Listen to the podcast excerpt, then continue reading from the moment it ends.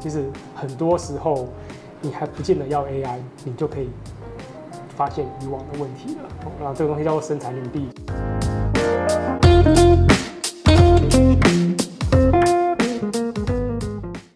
今天很开心可以邀请 Koi 来到 Power Talk 第四集。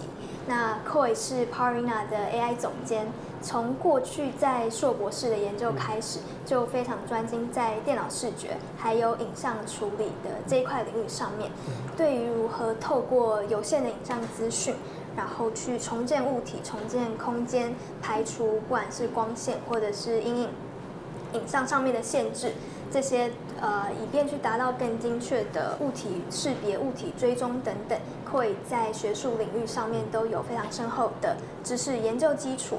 那再后来到业界的产业应用，不管是呃电子制造产业，或者是以人工智慧为基础的车载软体，这些 Koy 都有在这上面具备很深的电脑运算知识。那他也是这样，让成为我们这一集 part 非常适合对谈的对象。我们一直都很希望谈谈的议题就是 AI 人工智慧，这是一个很广。很大的概念，那搭配先前前阵子 OpenAI 掀起的热潮，大家对这个词汇又有赋予了更多不一样的期待，还有认识，所以想要请 Koy 帮我们说说 AI 这个概念，我们要怎么着手去认识，还有我们常常听到的跟 AI 配在一起的机器视觉、深度学习，这些到底是什么？OK，好，那我们先从 AI 这个东西开始聊哈。那其实 AI 这个东西的话，你说人工智慧这个历史在 Computer Science 这个领域里面，它已经研究，我想看，如果你要严格定义，超过五十年以上。那 如果照呃教科书给的，那最早发展大概已经是从七十年前开始了，所以我们就知道说，哇，人工智慧已经走了这么久。那走这么久的东西。似乎你还觉得他非常的 stupid，让大家来看就觉得他还是没有你想象中的那么聪明。就也是当客户找上我们的时候，发现，哎，为什么这个也不行，那个也不行？好，那其实呢，这个东西，呃，目前的发展跟大家原本对人工智慧的概念的定义上，其实还是有一些落一些些落差的吼。那我们知道，早期给人工智慧的概念，它是一个完整的智慧体，你给它叫智慧，它就是一个智慧的东西。那它可以自己做感知、做判断、做决策。哦，那当然这真的不容易达成。哦，那其实在，在呃，在那个 CS 领域的话，哦，那常有的这些像呃，我们在做一个判断，就是有一个最有名的叫 Turing Test 嘛，那就是我们测测验证一下，说你能不能判断出来说这一个。目前跟你对话这个人到底是真的人还是是机器人？好，那是最有名的一个测试。那这个东西也玩了非常多年了。哦，那但这几年呢，拜所谓的深度学习之势啦。哦，那深度学习的话，背后其实有所谓的类神经网络。那类神经网络它它就是一个顾名思义嘛，就是它是一个模拟人类的神经在运作的方式。去设计出来的一个网络架构哦，那它的决策方式也是在学习人的神经网络的的方式在做。那类神经网络其实它也，它这个概念被提出来，然后开始有人想去尝试，它已经非常非常多非常多年之前了哦。那至少就我的了解，也是三四十年以上的历史。那现在的所谓的呃 AI 支付三个人里面，其实他们是在早年的时候就是最早开始做这件事情的人。那当年啊，在当年在硬体限制之下，他们做完一次神经网络的训练，大概是一个月以上，所以这东西变得非常难做，因为你一个月训练完之后，才能验证说你的设实验设计是不是错了，东西有没有问题。好，那硬体的限制导致于这一条路线一直被放在学术领域上面，它无法真的落实到呃真的应用上面去。那这几年拜显卡的显示卡和我们的 graphics card 这个硬体的突破，所以这个东西大幅度的成长了。那以往训练一个月以上呢，你可能可以在一个礼拜内就把它做完了，哦，像这样子。所以整个研究啊跟进展会大幅度的突破，所以它真的有机会呃应用在 我们实际上的环境里面。哦，因为你知道，就是当如果你训练很久，那代表说它在做决策的过程当中，以以往的硬体来讲，它也会非常的久。嗯，那你总不可能说我看到一个东西之后过了一天再做反应吧？那实际上不可能应用的。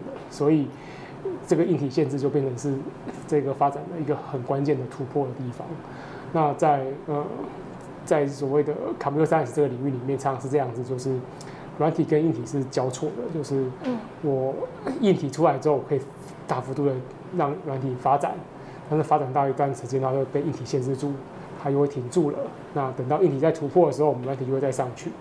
那很多概念其实已经出来非常多年，那跟人工智慧一样，它出来很久，但是我们受限于硬体，所以它无法被突破。好，那这个是大概我们再提到一下人工智慧的发展的历程。然后，那这几年透过显卡的进步之后，我们已经大幅度突破，但是跟传统中想象中的人工智慧其实还有一段距离。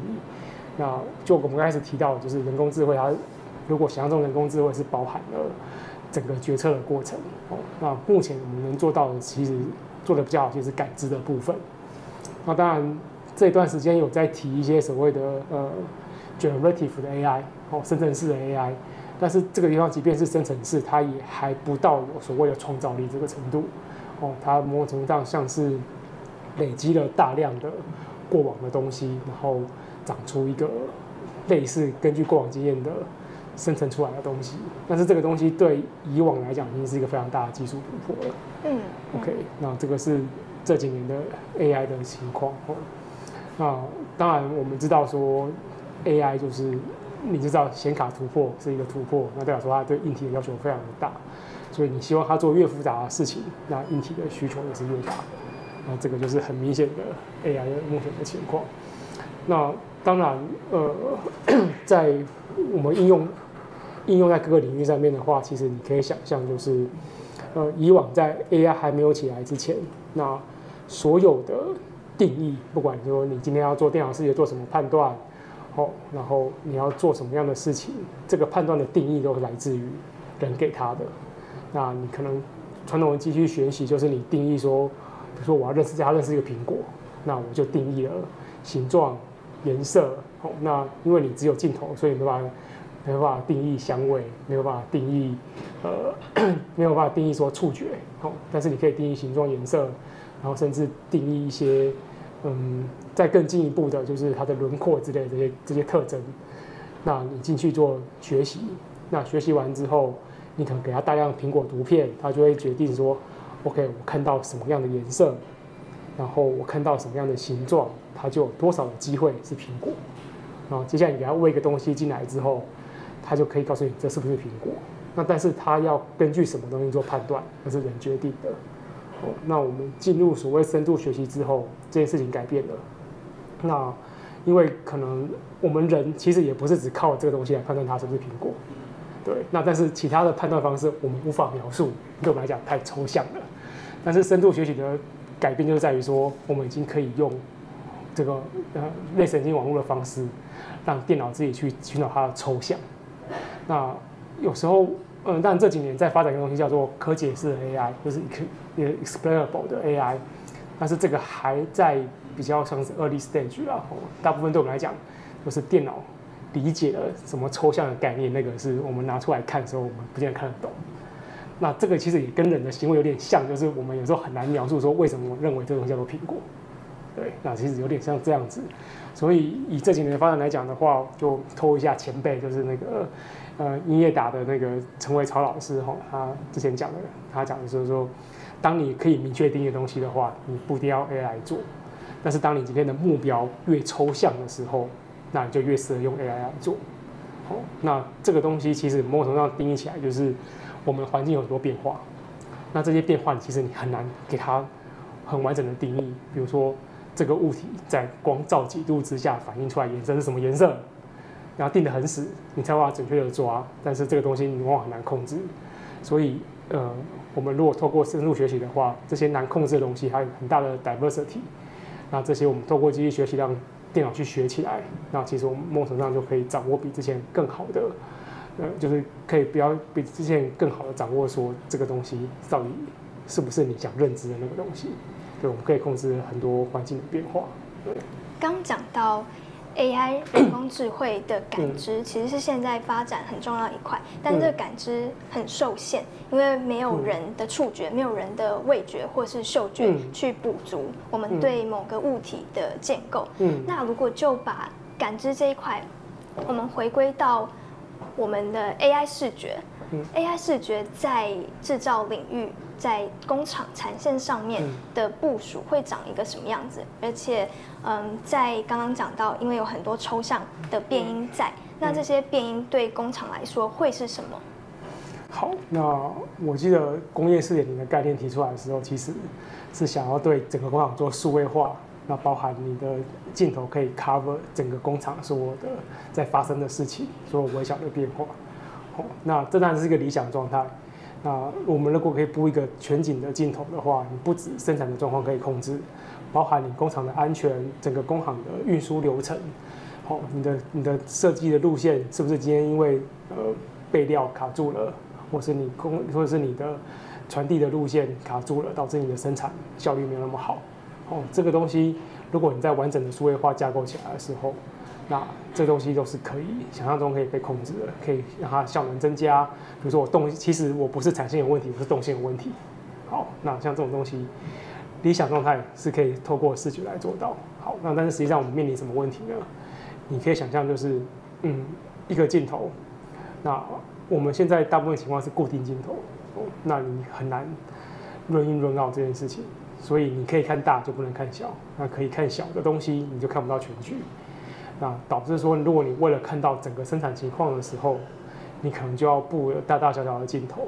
那我们可以对照一下，你可以看一下之前的 Amazon 的无人商店。那你可以看看里面，他为了做无人商店，他放了多少镜头在里面。好，那对照起来，工厂可能比无人商店要看的东西更多。那你要布多少镜头在里面？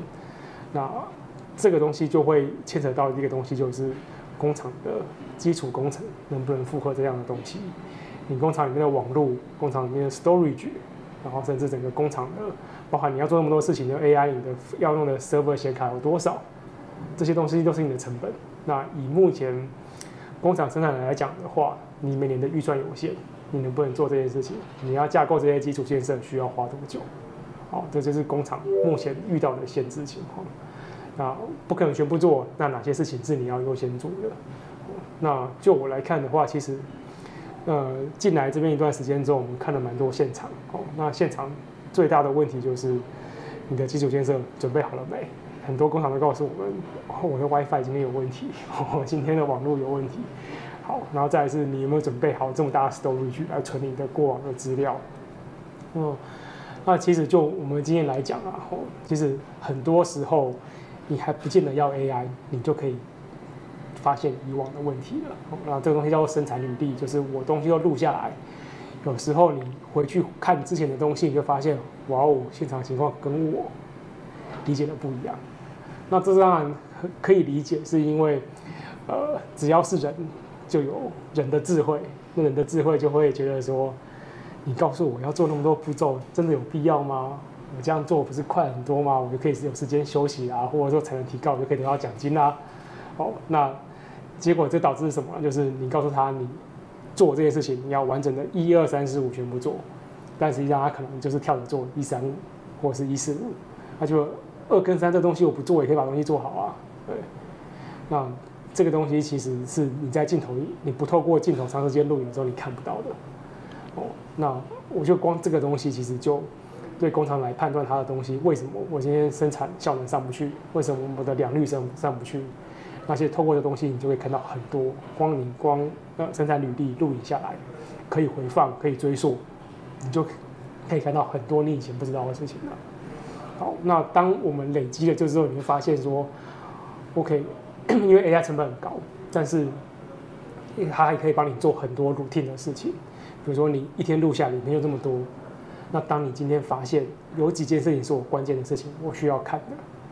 那我们把这些东西透过 AI 的学习，你就等于是请一个机器人帮你二十四小时看工人到底有没有做这件事情。比如说你他就是喜欢偷二这个步骤，百分之八十的工人都熟练了之后就把二工作省掉了。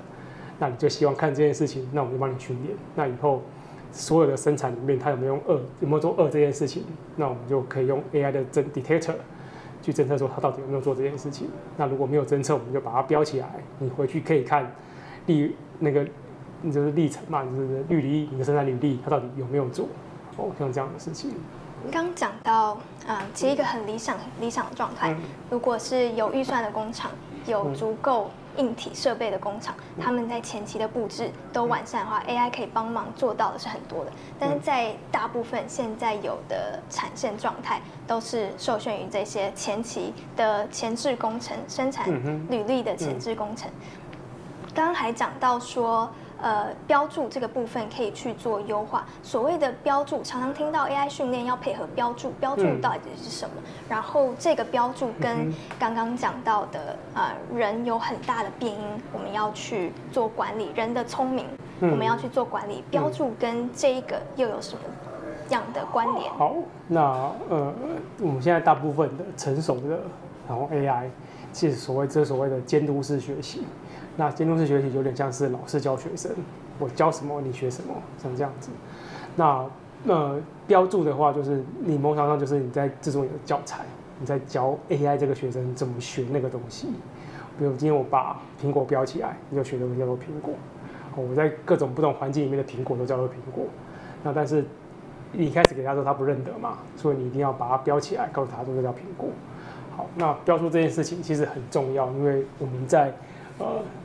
就是所谓的类神经网络的设计上面，我们每一个方法设计都有它的原因在。那这些原因会牵扯到标注是怎么样标它哦，就是我要怎么样标它，它才能学得起来。那这是跟方法的设计有很大的关系。所以呢，标注这件事情变得很重要。然后再是你所有的变化，你都希望透过标注，让让所谓的 AI 去学到这个东西。就是我不管我是标。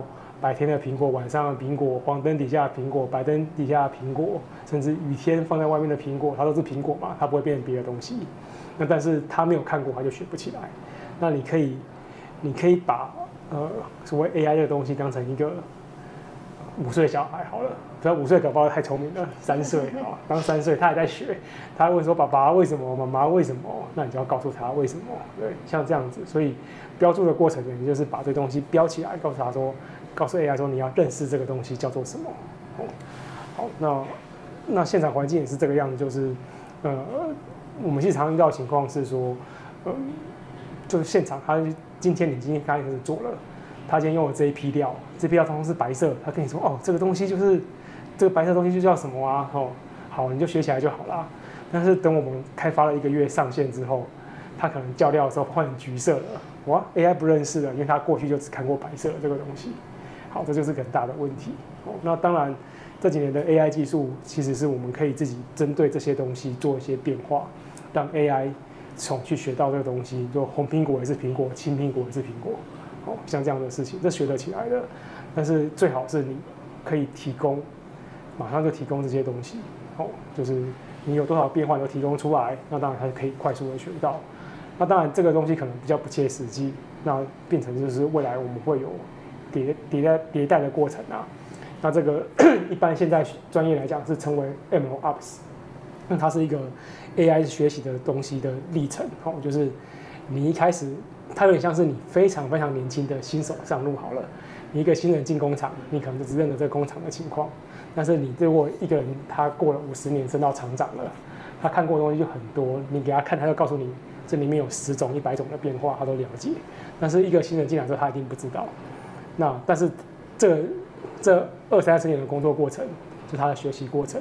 那对 AI 来讲一样，它有学习过程，就是他当他呃东西更新了之后，他不认得了，那你就要重新再标注它，再学它，让他再学起来。那这是他的一个学习过程。好，那透过学习过程之后，他的经验也是会累积的，他的模型也是会变好的。好，那他学到更多之后，他就可以掌握这些变化。那我们实际上在呃一般的，就是我们可能比较常见到像自驾车这个领域，哦，甚至一些比较呃所谓泛用性的。物件侦测，其实我们发现它的。学习能力是不错的，它可以掌握非常多的。变化的。情况，哦，那但是这些变化的。情况是你要让他学起来的，那他如果没有看过、没有学过，他当然不会知道，哦，那就跟一个新人一样嘛，就是他刚进来的。时候没看过、没学过，他不会知道，对，他可能只有一些教科书上面的知识，那不见得可以实际上应用。对，所以其实，在工厂要导入 AI 视觉的时候，我们要给这个三岁小孩足够的时间去学产线上面的知识，嗯、才有办法 达到我们想要预期的目标成果。是，是这个其实有一个有一个比较困难的东西，叫做跨领域的合作啦。那跨领域的合作一直是一件很困难的事情，因为我们的领域就是你用 AI 做，它是属于 Computer Science 领域。那你工厂有 IE 的领域嘛？还是一个工厂制造的领域。那领域之间当然本身就会存在一些 gap 哦，我真的这度认知会存在一些落差。那跨领域合作就是要怎么样弥补这个落差？那我们彼此用不同领域的语言在讲话，但是我们要怎么样把这东西合在一起，才有办法变成说我用透过 AI 的方式来做智慧制造这件事情。对，那跨领域合作最困难的是沟通，那这件事情是很重要的。那身为一个 AI 总监，在面对你过去有接触到这些导入案例的时候，嗯、你会给下一个准备要导入 AI 视觉的管理者什么样的建议？嗯、他们应该要保持什么样的态度，在导入前期？那呃，其实最重要的是发掘问题是什么。哦，那这种这件事情很重要呢，因为客户有客户的想象。那我们的 AI。把它变成一种所谓通用的语言的时候，其实有很多正确或错误的认知在一般人的脑袋里面，所以客户他用他的认知来讲这个 AI，就会告诉你说我要什么东西。好，那是他想象，他他有他的问题，然后他有他的问题之后呢，他想象怎么解决，告诉你，告诉你说你帮我做这个，但是其实他可能对 AI 有一些误会，有些超过预期的想象。甚至有些事情是目前你要做到成本是非常之高的，好，那这些事情，但你说哦，我有钱啊，我有两千万，但是实际上这个东西的成本可能是两千万美金。你说你有两千万台币，那当然就不太可能，没有人可能愿意帮你做嘛，对，哦，那但是回头过来，我们在看说，我们有正确的 AI 认知，那我们要了解说，这真正的问题是什么？好，有时候客户真正的问题，你不见得要走他想象的路线去解决。而是你用你的专业认知告诉他说，如果你要解决这个问题，我有哪些选项，成本各是多少，我们怎么做？哦，甚至他想象他解决整个问题，但是他关键的就像冰山一样嘛，就是你露出来的那个角落而已。对，那你真正问题在于什么呢？哦，你就你要找到那个关键的问题，他搞不好只要解决那一个问题，他就可以解决他百分之八十的问题。那那个东西变成是非常有价值。哦，那你的成本没有高到说你要用。整个成本来做这件事情，你可能只用百分之二十的成本就可以解决百分之八十的问题，那就非常的好。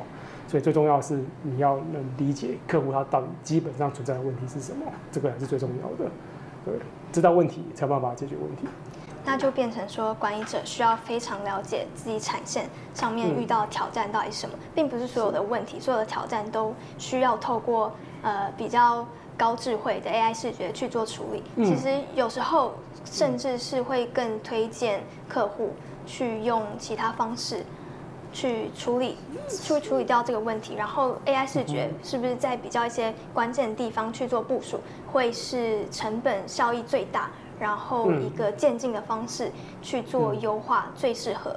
是，那呃，以以往的经验来讲啊，就是比如说客户想要做 SOP，他想看他完整的生产流程，每一个步骤有没有做对。好，那但是这件事情真的需要每个步骤看吗？因为其实我们知道，在工厂生产过程当中，你会做非常多的防呆措施。对，那这些防呆措施，它只要可以防它呆，那你为什么需要看它？对，就是你要看的是那些你用防呆措施做不了的，或是很关键的东西。就即便你有防呆，那它做错了，你的损失就很大。那这东西对你讲还反而是相对重要的。那有一些很细微的步骤，它基本上不会做错。那你去看它，或者他做错了，损失也不大。那你花了很大成本看它，那以以有限的预算的工厂来讲的话，这件事情其实是非常没有、非常没有价值的啦。就是你的成本效益是太、嗯、太低的。嗯，回到刚刚的问题，嗯、很多现在的工厂产线模式会是劳力密集，然后少量多样生产。嗯、面对这样的产线的时候，你会给这些制造商什么建议？因为不管是在 AI 模型的训训练、更新跟维护上面，嗯、这可能都跟他们产线当下的状态非常有关系。是，那呃，少量多样其实要看所谓多样的定义是什么。哦，那有时候其实它出给不同客户，它只是可能是差在外形上面。或是插在一些呃关键的小东西，比如说呃出到各个国家不同的电压啦，或者是不同的呃就是不同的电压，或者是不同的插座的外形这一类的哦。那有些东西其实它差异其实没有到很大，那对于 AI 来讲本身就是一个可容忍的变化了。那只是说你能不能在我们训练的初期把这些变化都提供给提供给我们来去做训练。好，那我们可以判断说这个东西到底是要。呃，教 AI 认识它是一个东西还是两个东西？哦，那这个是由 AI 的领域的人来做一些专业的判断。哦，电脑师也可以做一些专业判断，说 AI 能不能学得起来。哦，那当然，你也可以透过刚刚讲的迭代的过程，让它越来越认识你越来越多的产品。但是这个就是一样，就是你训练一个人需要时间，你训练一个 AI 也要时间。哦，那当然我们常常遇到问题是说，它第一个月看起来效果不错，第二个月效果不行之后，它也没有预算去维护了。第三个月之后你就放了不用了，那这是很可惜的状态。对，那我们会希望说看到它是长时间运行的。那长时间运行，你工厂一直会有变化。那少量多样也是，你不可能，你有些工厂当然是变化到说你早上跟下午做不一样的事情，那这个东西反正你你可能要 AI 看你就不符合你的成本。嗯。那你会做这么大的变化，也也是本身你东西的单价就很低，不见得需要这么 care 这些我们需要用 AI 来 monitor 的事情。对，那。可能自己要评估说，你的东西、你的生产，甚至你这未来一年的规划，你是要希望 AI 帮你做什么样的事情？哦，那少量多样，在某些情况底下并不是太大的问题哦，而是说你有没有在我们在做规划的阶段，你有没有让呃 AI 专家足够了解说你要看的是东西是什么？那我这工厂有多少的变化？那这些东西综合考量下去之后，才能做一个比较完善的评估。那也可以让 AI 做在产线上做长期的应用。所以管理者其实要让 AI 部署更顺畅，在导入初期尽可能的把所有产线上面的变数、最完整的资讯都提供给呃资料科学家这边，可以让资料的值跟量是最大的，可以训练 AI 更顺畅。或者是说，其实要有一个比较长期的规划，就是说，呃，这迭代过程是可以一直更新的。那我们让它先上线，有问题就更新，有问题就更新。甚至有些东西，怎么讲，就是你产线有可能改变，改变完之后，它就再也不会回到旧的过旧的过东西上面去了。那旧的资料模型上对模型来讲是没有意义的，我们可以把它淘汰掉。但是就是呃，它不是一个，因为它本身要学习很多东西，所以它有点像是你在训练一个员工的过程。你不是一个，你一个要培养的员工，不是做短期的训练就希望他可以发挥百分之两百的实力嘛，对不对？你是一个培养的过程，那 AI 也是一样，它是一个培养的过程。所以，如果想要做 AI 的话，那我们会希望它是一个长期的事情。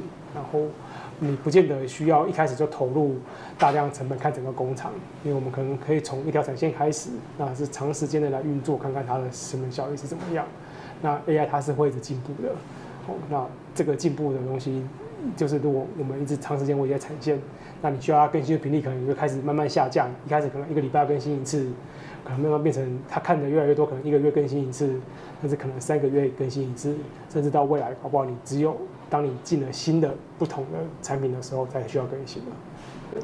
所以其实只要工厂管理端，嗯、他们愿意做一个够长的规划，愿意投入，嗯、呃，有一定金钱跟精力下去、嗯、，AI 的优化。可以帮助他们在产线上面发挥价值，是越来越大，是长越长时间会有越看到越大的成效。是那因为这样讲，就是呃，这个 AI 之所以可以用，它突破了以往传统的电脑视觉的限制，最主要就是它可以 handle 所谓的变化这件事情。但是它要 handle，它要控制变化这件事情，要它看过。那我们目前觉得 AI 学的不够好，最大问题。大部分的问题都在于他没有看过。好，那再来，除了大家没看过之外，还有一个情况是你不给他看，OK，你跟他说，你就把它遮住了嘛，他看不到，当然就不会有反应。对，那那我们透过镜头啦，不管你透过哪种神色好，那你都要让你的你的目标东西出现在神色底下，他才有办法感受得到。对，那这是一个非常直接的限制，那也是我们其实最常遇到的情况。对，那我们希望它长时间部署在环境里面，然后它可以看得到这个东西，那它就会发就会发挥它的效益。很实际的例子，常常会遇到的例子就是，大家的手可能会遮住镜头，遮住物体。那这只要人看不到，AI 就看不到，嗯、我们就没有办法帮你侦测到。是，就你如果你比如说你现场的管理员，你希望看到你的工人有没有做什么事情的时候，你第一个你会靠近看，第二个是你真的看不到之后，你请他把手拿开，或请他把东西拿开，或是把遮住的东西搬开。好，但是你今天 AI 它没有那只手，它无法靠近。所以你就只好帮他做这件事情，对，那你帮他做这件事情，他就帮我帮你做判断，那是一样的。等于说我们在建制整个生产线上面的工作流程的时候，必须要给 AI 一个足够好的环境，让它去做辨别。所以大家今天。呃，可能常常会刚讲到有的错误认知，就是为什么他做不到？我们人平常在旁边做得到，但我们忘记人可以有很多其他的呃不同角度去看啊，或者是用问的问，呃，用回答说话方式去请上面的作业员把手部动作移开。是，对。那这些 AI 做不到，所以你要帮他做，或者是说你要把这个空间腾出来让他去看，对。我很好奇，Coy 会觉得 AI 视觉在制造领域，嗯，接下来未来会怎么发展？我们可以有什么样的正确的期待？嗯，好，那这个问题其实我也还在了解当中。那毕竟碰这一块东西时间还有限啊。那当然，其实我们知道现在应用很多啦。哦，除了生产工厂的生产生产效率跟生产品质之外，我知道很多人也拿来做一些呃。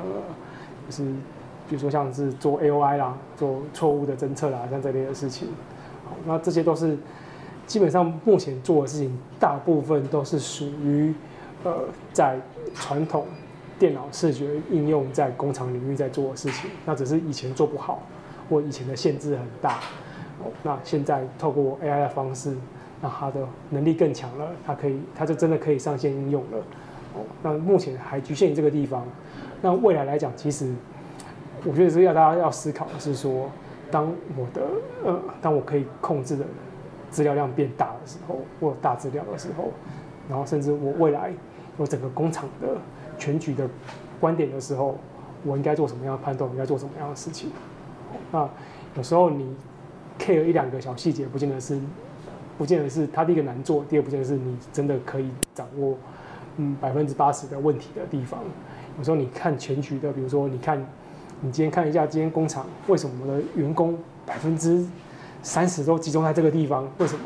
代表说这地方是不是你的这条产线设计有问题，所以人都集中到这边来了？或是你看你现在的产品怎么好像都固定累积在哪几个点？那这个可能就是你的 bottleneck。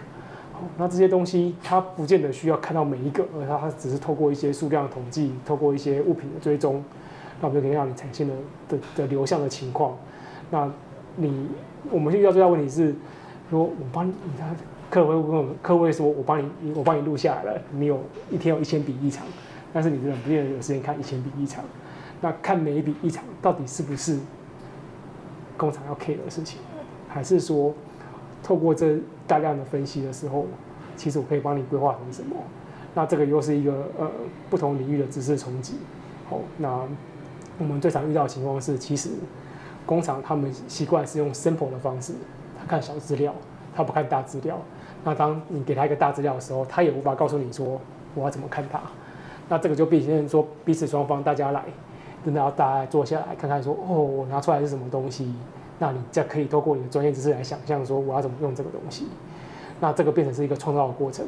那以往这些东西还这些知识还不能应用的时候，我们当然不会有这些。不会创造出这些这些东西，这些管理工具出来。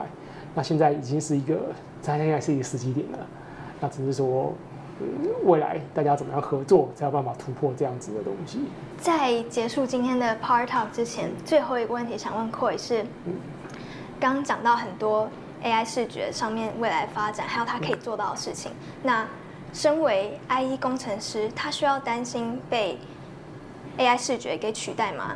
那对工厂管理者来说，他们又可以怎么去期待 AI 视觉帮助他们达成智慧制造？这两个角度。嗯，好，那我还是偷一下那个陈伟他老师讲过的事情哈。他说他那时候进去英业达的时候，帮英业达做这些事情，那他遇到第一个需要沟通的是工厂现场哦。那因为其实工厂他们很担心说你是来取代我的工作的。好，OK，那这件事情是很有趣。那我们就现在来看好了，至少从我的角度来看，未来五到十年，主动主动型的 AI 还并不是一个可以上线的东西。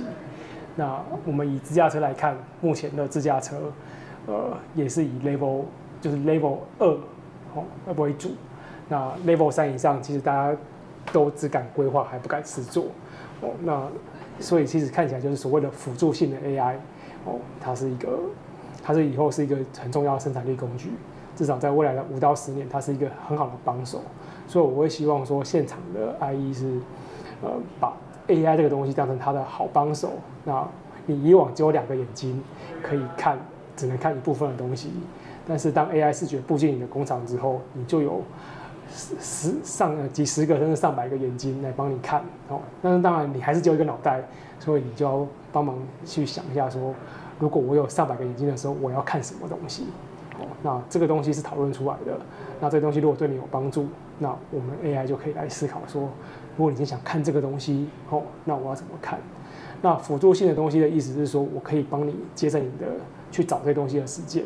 那但是判断这件事情，还是希望有专业的 IE 来做判断。哦，那只是说你今天有个辅助工具，那你以往可能。你觉得这个产品有问题的，你要花个十分钟站在产线后面拿个码表去算，它是不是做错了？好，那未来你可能就是一天的资料累积下来，你发现有问题的地方，你会回去去找，然后透过 AI 先帮你把关键的东西找出来，哦那你可能坐在电脑前就可以完成这件事情。对，然后如果 AI 训练的越久，我们越知道做什么的时候，你省下时间也会越多。那辅助性的东西的话，重点还是使用那个人。那使用的那个人也需要告诉开发者说，你到底需要怎么看这个东西，你自己怎么看的，你需要看到什么？哦，那这就是一个很重要的开发过程。那我们当然会期待这个东西是可以进步，然后越做越好。对，那这也是我们在做这一行的最主要的目目的啦。嗯嗯嗯。很快回到刚刚有讲到，呃，标注还有 AI 模型的训练这一边，嗯，常常会听到说。AI 模型会搭配一个标准，是准确度。嗯，这个准确度，身为工厂管理者还有 data scientist 在看来说，它有多大的重要性？今天是准确度越高，就代表这个模型越好吗？嗯哼，哦，准确度这个东西其实，哦，我们分两个层面来讲，一个当然是呃我们在做 AI 的开发者上面用的专业术语，好、哦。那所谓 accuracy 啦、precision 啦、recall 啦，都是代表某一些我们在判断说模型它判断准不准确的一些东西。那实际上这些东西并不是直接代表你的所谓的 application，就是应用上面的的效果。好，那呃先讲好，就是我们做一些一般的物件侦测的话，是针对 image，所以你是每个 frame 在看的。那但是你一秒，假设我一秒可以看三十个 friend，。那我判断错，其中我其中有一半的 friend，十五个 friend 看不到，我还有十五个 friend 看得到。那我们做在产品设计的时候，我就根据根据我的模型的准确度做一个设计。好，那比如说我可能我够相信我的模型，那你这三十个 friend 里面只要有五个 friend 看到，我就认为你是这个东西了。好，那你即便看起来好像只有五个翻翻翻到，你有三四个 friend，它准确度其实没有很高啊，但是作为应用它已经够用了，而且效果够好了。所以。呃，这个东西其实是搭配的，就是你的逻辑不会只有 AI 那一层。那我们一般在设计的话，通常是 AI 这一层，然后上面有一个逻辑，上层逻辑。哦，那上层逻辑是根据你的现在环境去做一些设定的，然后根据你要看什么做一些设定的。哦，那这些东西是最后产生的才是产品的准确度。那这个一整套的设计下来的话，都会跟你真的想要看什么东西有关系。所以准确度这个东西。那我们有模型准确度这件事情，那更重要的是整个在应用层面上应用上来的准确度是怎么样子？回到底还是要知道今天问题在哪里。今天这个模型有没有成功的帮忙解答到这个问题？那之后的标准准确度这些其实没有那么重要，所以大家不应该以准确度来全权定义。不应该以单一模型的准确度来定义这些东西，尤其是这个东西也会跟你的效能有关哦。那你希望模型做到越准，它的模型就越庞大，甚至它会有边际效益，就是你可能用小型的模型，它就可以做到九十趴了，但是你要到九十九趴，它可能是上千倍、上万倍、以上的大模型才能做得到。哦，那这个东西代表说你的你的要用的运算成本是很高的。那运算成本很高的情况底下，那你的预算可能就不够，我们的人力训练能力可能也不够，那我们的训练设备可能也会非常非常的大，哦，嗯，但是实际上你不见得需要这样子，你九十趴的时候有九十趴可以做的事情，那我们可以透过其他的设计，包含是 UI、UX 的设计啦，软体的设计啊，那透过这些设计，即便是八九十趴的模型，它也可以给你你想要的东西，哦，那但是这个东西可能在我们的应用程式定义准确度可以到九十九趴以上，对，就是这样子。今天很谢谢 Koi 的时间，用非常平易近人的方式帮我们解说也解惑，在呃把不管是把 AI 视觉、嗯、AI 模型比喻成三岁小孩，我们就是需要时间去训练他们，去喂给他们资讯，教导他们要怎么看到产线上面的物件去辨别之外，其实很大现在我们卡住的一块还是会回归到。硬体设备在呃预算上面的考量，这些其实都是在大家要达成智慧工厂数位转型中间很常忽略一块，但是就是大家会面对面对到的挑战。是，是我们可以了解大家预算都有限，那 用就是用有限的预算解决你最关键的问题，这个绝对是第一步。在工厂的实际部署，还有资料科学家他们技术。上面的应用，其实这中间刚刚可以听到，都是有一个认知上面的断层。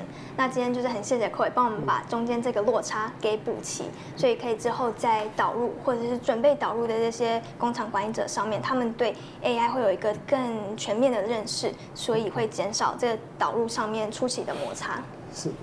那我们就非常希望说，想要导入 AI 的人都可以告诉我们，你真正想要解决的问题是什么？那我们一起来想说，怎么样才是最好的方法，最符合成本效益的方法。谢谢 Coy，谢谢，谢谢，谢谢。